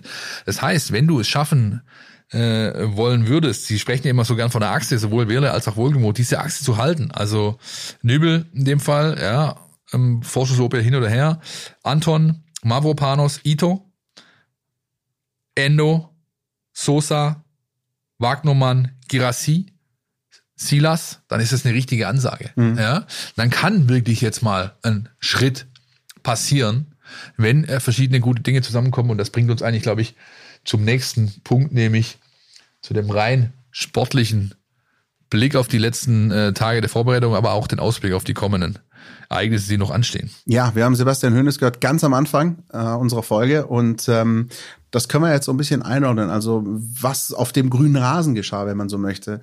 Ähm, Philipp, du hast gesagt, du hast äh, bisher die, die Kicks gesehen.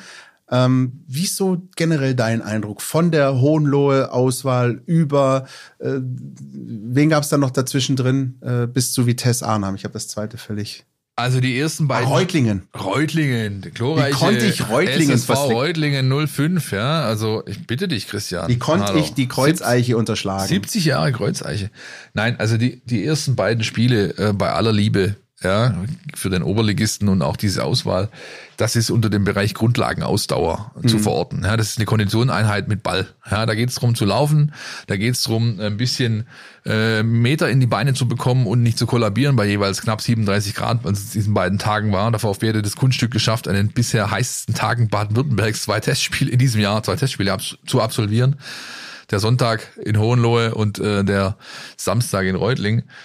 Da frage ich mich Ähm. übrigens, Klammer auf, nur ganz kurzer Einschub, warum man das nicht hätte noch irgendwie ein paar Stunden äh, nachvollziehen können. Naja, weil es halt Verträge gibt mit was weiß ich was, Christian. Das meiste in diesem Bereich spielt sich halt mittlerweile auf Marketing-Sponsoren-Ebene ab. Da sind ganze Agenturen, deren Geschäftsmodell basiert darauf, solche Testspiele zu organisieren, die dann zu vermarkten und so weiter. Also das ist alles so eine Sache, da es ist immer so einfach. Ja, von wegen, ah, der VfB müsste doch dies, müsste doch jenes. Ja, so einfach ist es halt nicht. Ja, das sind Verträge unterschrieben, in diesen Verträgen sind Dinge festgehalten und diese Verträge müssen halt eingehalten werden. Ja, diese Verträge sorgen auch dafür, dass ein Verein, der sich groß das Thema Nachhaltigkeit auf die Fahnen geschrieben hat, plötzlich mit äh, 70 Mann nach Sheffield fliegt für einen Samstagmittag Kick. Ja, also da kommen wir nächste Woche noch eingehender dazu. Ja, und ich, und ich kann gar nicht sagen, weil ich fliege hinterher. Ja, aber Ich wollte gerade äh, sagen. Also, ja? das, das ist dann halt so ein bisschen dieses, ähm, sag ich mal, ich will es nicht bigott nennen, aber es, ja, es. Doch, ich finde, man kann schon bigott. Ja, es ist halt, ja, ja es sind die, die Anyway. zwei Seiten einer Medaille. Komm, ne? Kommen wir zum Sportlichen, Philipp. Ja, und ähm, also ich habe natürlich auch, wie gesagt, die Trainingseinheit in Österreich gesehen, die wenigen, die es gab. Ähm, ich habe das Spiel gegen Vitesse gesehen. Ähm, ich muss sagen, das hat mir ganz ordentlich gefallen. Ähm, Das Level ist so, wie es auch Hönes umschrieben hat ähm, im Gespräch mit uns, respektive am Anfang mit dem Einspieler. Man ist auf Stand, wo man sich sieht, hat keinen Nachholbedarf, auch wenn einem jetzt im Trainingslager durch den Abbruch so ein paar Sachen abgingen wie Teambuilding, da war ein Fahrradausflug geplant, ähm, Mannschaftsabend, dies, das, Ananas und so weiter. Das mal außen vor, aber rein sportlich gesehen, die Arbeit auf dem Platz, da ist man absolut im Plan. Und gegen Vitesse hat man jetzt auch erstmals gegen einen Gegner gesehen, der auf so einer professionellen Augenhöhe irgendwo agiert, ähm, dass das alles recht ordentlich ist. Ja, ähm, beim athletischen Bereich sowieso äh, gibt's nicht großartig Nachholbedarf. Ähm, die Jungs haben alle ihre Pläne in der Sommerpause gehabt und sind da wirklich gut in Schuss. Ähm, aber auch so vom Spielerischen her, man sieht dann doch, äh, dass ein paar Hebel versucht werden äh, zu bewegen. Zum Beispiel ähm, relativ oft Viererkette im Einsatz gewesen, ja, oder so eine verkappte. Ähm, Materazzo hat immer gern asymmetrische äh, Viererkette dazu gesagt, also wo dann ein Außenverteidiger extrem hoch schiebt auf einer Seite, um quasi zu überladen und so weiter. Sowas sieht man. Äh, man sieht sehr eine sehr fluide äh, Auffassung der Position im Offensivbereich. Gerade ein, ein Jong beispielsweise, der schwimmt durch alle Reihen und Räume und ist überall, manchmal auch nirgends. Ja, also da, da ist relativ viel los. So ein ganz klares Bild, glaube ich, wird man erst äh, in der letzten Woche sehen und das ist, oder die letzten zehn Tage, die brechen dann nächste Woche an. Jetzt hat man am Wochenende ein Blitzturnier in Heimstetten bei München. Da geht's gegen Mönchengladbach zweimal 30 und gegen 1860 zweimal 30. Und dann steht in der kommenden Woche die Generalprobe auf der Insel an und dann wirst, wirst du so langsam sehen, dass sich auch äh, was rauskristallisiert, was dann im ersten Pflichtspiel gegen die TSG Balingen am 12. August wahrscheinlich auf dem Platz zu sehen sein wird. Ja, ich fand doch den Aspekt, den du gerade angesprochen hast, fluide, finde ich sehr interessant, weil, sag mal, nach all dem, was ich gesehen habe, ähm, auch jetzt vor allem gegen Vitesse, ähm, ist es so, dass ähm, ich den Eindruck hatte, und das meine ich positiv, dass der VfB im Spiel nach vorne versucht, so ein bisschen Chaos zu erzeugen, auch für den Gegner in der Hintermannschaft. Und ich glaube, dass das so ein Stück weit die Überlegung sein könnte. Da müssen wir gleich nochmal Sebastian Hönes nochmal dezidiert danach fragen. Das kannst du sicher machen in den nächsten Wochen. Ähm, aber die, dass alles eben nicht so starr und stringent ist, sondern dass ein Stück weit der Gegner, und ich weiß, was er eigentlich zu erwarten hat, wenn er gegen den VfB spielt, ähm, kann ich mir vorstellen, dass das ein sehr wichtiger Aspekt ist. Und gerade sind, deswegen sind eben solche Spielertypen wichtig, die, wie, wie hast du es gesagt, äh, rumhüpfen von links nach rechts und so weiter. Ja, nein, du hast es auch, finde ich, du hast es, finde ich, auch in der, in der Relegation schon gesehen. Ja. Da ist dann plötzlich eine Seite überladen worden. Da, da, da ist plötzlich ein Wagnermann in der Box und ein, ein, ein, ein Silas sichert für ihn ab und solche Sachen. Also solche, das, das wirst du, das, das wirst du weiterhin sehen. Auch, auch ganz grundsätzlich, was die Prinzipien angeht, die, die der VfB spielen äh, möchte, hat ähm, Sebastian Hoeneß im großen Interview mit uns, habt ihr letzte Woche vielleicht gelesen, ja auch gesagt, da ändert sich nichts oder nicht viel. Ja, wenn die Grundprinzipien mutig, offensiv, spielfreudig, diese Dinge wirst du weiterhin sehen. Ja, ähm, gleichzeitig glaube ich auch, du wirst weiterhin diesen gewissen pragmatischen Ansatz sehen, den Hönes pflegt. Das heißt, er reagiert gerne auf den Gegner. Ja, man sieht das schon teilweise in der Startformation oder Startaufstellung, in der Grundsystematik. Das hat man in, in, in seinen bisherigen Spielen hier als Trainer gesehen, das wird man weiterhin sehen. Ja, und das ist ja per se auch nichts Schlechtes, Ab- sich ein bisschen absolut. nach einem Gegner zu richten. Ja, Da- das also, wollte ich gerade sagen. Ich finde sogar, das ist wichtig, weil der VfB ist nicht in der Position, dass er sagen kann, hier, wir klicken Champions League, die anderen haben sich nach uns zu richten, sondern der VfB kommt aus einer Position äh, 15., 16., tatsächlich erstmal äh, Piano und ich finde, damit ist der VfB im Saisonfinish unter Höhnes sehr, sehr gut gelaufen, dass er einfach genau gewusst hat, was dann auch halt auf der anderen Seite passiert. Ist halt aus eine Thematik, die darf man nicht schwarz-weiß sehen. Ja. Es gibt ja viele, die sagen, hey, pass auf, wir richten uns nach dem Gegner. Das ist ja unterwürfig. Äh, Das ist ja ähm, ähm, von vornherein quasi eine reagierende Rolle. Ist es eben nicht. Nur weil, nur weil ich mich daran ausrichte, an dem, was der Gegner tut, kann ich ja trotzdem agieren. Ich kann ja trotzdem äh, versuchen, der spielbestimmende Akteur auf diesem Feld zu sein. Fußball bleibt ein Wenn-Dann-Spiel. Immer. Es wird immer so sein. Ja. Aber nur weil ich mich ein bisschen auf das Dann fokussiere, wenn ich äh, in die Spielvorbereitung gehe, meine Mannschaft ausrichte, heißt es ja noch lange nicht, dass ich das Wenn komplett außen vor lasse. Ja? Und, und dass sowas auch schiefgehen kann, hat man beispielsweise unter Alexander Zorniger erlebt, während ein Plan A hatte, der ganz stringent war und das war's oder, dann halt. Oder auch Tim Walter, der gesagt hat, hier alle anderen müssen sich nach uns richten. Ja, dann ja, das, das passiert dann halt auch relativ schnell. Wenn du halt keinen Plan B hast, Ja. dann bringt das alles nichts. Ja, und ich glaube, ähm, da wird man eine Weiterentwicklung sehen und auch das Bundesliga-Auftaktprogramm, kennt ihr ja alle, wird meins jetzt nicht allzu schlecht mit dem VfB Stuttgart. Ja, wenn du jetzt an den ersten fünf Spielen hast du, glaube ich, einen Aufsteiger daheim, ähm, Bochum daheim, also Die ewigen Freiburger daheim, da die man kann man schon mal ein bisschen schlagen was könnte. richten, ja. Ja, ich finde das ein sehr spannendes Auftaktprogramm. Ähm, und da ist so ein bisschen auch, sage ich mal, fußballerisch auf Gegnerseite so mit alles dabei, was es, was die Bundesliga eigentlich so hergibt. Allein deswegen finde ich es auch schon sehr spannend. Das Blitzturnier in Heimstetten bei München haben wir schon angesprochen an diesem Samstag. Ihr bekommt natürlich bei uns zwei Live-Ticker. Ihr bekommt natürlich im Nachgang entsprechende Einordnungen von uns, eh klar, auf Stuttgarter Zeitung und Nachrichten.de und auch in der Mein VfB App. Und ihr bekommt auch die Information, ob es dann vielleicht doch noch in ein zweites kleines Trainingslager geht. Ja? Denn auch das hat äh, Sebastian Hoeneß rund um das Spiel gegen Vitesse so ein bisschen anklingen lassen. Ihm wäre es nicht ganz so unrecht, wenn der Günne, Günne Schäfer noch irgendwo ein Hotel im Schwarzwald auftreibt, wo man noch zwei, drei Tage hin kann, um vielleicht in der Klamm ein bisschen äh, Canyoning zu betreiben oder was auch immer zu tun, was diese Mannschaft in sich noch ein bisschen zusammenwachsen wachsen lässt oder das, das fördert. Ja. Trainingslager im Schwarzwald, unter wem gab's das schon mal? Ah, Donau Esching waren wir mal mit Armin Fee, meine ich. Und mit Ja, Magath, ja, ja. glaube ich. Aber es ist schon eine Weile her. Ja, Fee ist, glaub, richtig. Ist auch jetzt belegt von Jürgen Klopp und äh, Liverpool FC, die da rumtanzen. Donau Esching ist eh so ein äh, Ziel, wo viele britische Clubs, ich erinnere mich mal, vor ein paar Jahren war äh, Glasgow Celtic auch mal hier, hat dann ein Testspiel gegen die Kickers äh, gemacht auf der Wall da oben und so. Ja. ja. Nun denn, wir schweifen ab, Wenn Christian. ich, wenn ich TV-Referenzen unterbringen muss, musst du Glasgow Celtic unterbringen. Und dann Richtig, ist, richtig, dann ist so eine richtig. Folge rund. ja, so ist es. Ja, was kann ich, da kann ich leider nichts dagegen sagen. Ja. Was wir aber noch sagen können, Philipp, ist, wenn wir ansonsten nichts großartig mehr beizutragen haben zu unserer großen Was bisher geschah Folge, dann die Tatsache, dass ähm, unsere große Stärke nicht die Mathematik ist, wir aber wissen, dass heute die 249. Folge war und dementsprechend nächste Woche die 250. ansteht und dann haben wir ein bisschen was vorbereitet. Mathematik, immer diese Mathematik. Ja, 250, Philipp. Richtig, wir haben ein bisschen was vorbereitet. Wir freuen uns natürlich auf diese runde Zahl. Ähm, was in der Sendung passieren wird, äh, wollen wir euch noch gar nicht so sehr verraten. Was rund um die Sendung passieren wird, können wir euch schon ein bisschen andeuten, nämlich das Stichwort heißt Bewegtbild YouTube. Wir werden schauen, dass ihr uns zukünftig nicht nur auf Insta, auf Facebook, auf Twitter folgen könnt, sondern eben auch auf YouTube, auf dieser riesigen Videoplattform. Was es da dann zu sehen geben wird, das verraten wir euch oder beschreiben wir euch nächste Woche. Bis jetzt ist alles noch so ein bisschen unter dem Radar, wie man so schön sagt, Christian. Ne? Ja, aber wir freuen uns drauf und wir hoffen, dass euch, ihr euch drauf freut. Ähm, genauso wie ähm, die Tatsache, dass wir jetzt wieder da sind. Es waren jetzt echt ein paar Wochen ohne. Äh, Hast mir schon ein bisschen gefehlt hier, Philipp Meisel. Ähm, Ja. wir hoffen, dass es euch da draußen äh, gefällt. Wie immer gilt. Kritik, Lob, äh, was auch immer. Äh, Unterschriftenwünsche gab es früher mal bei der ZDF-Hitparade.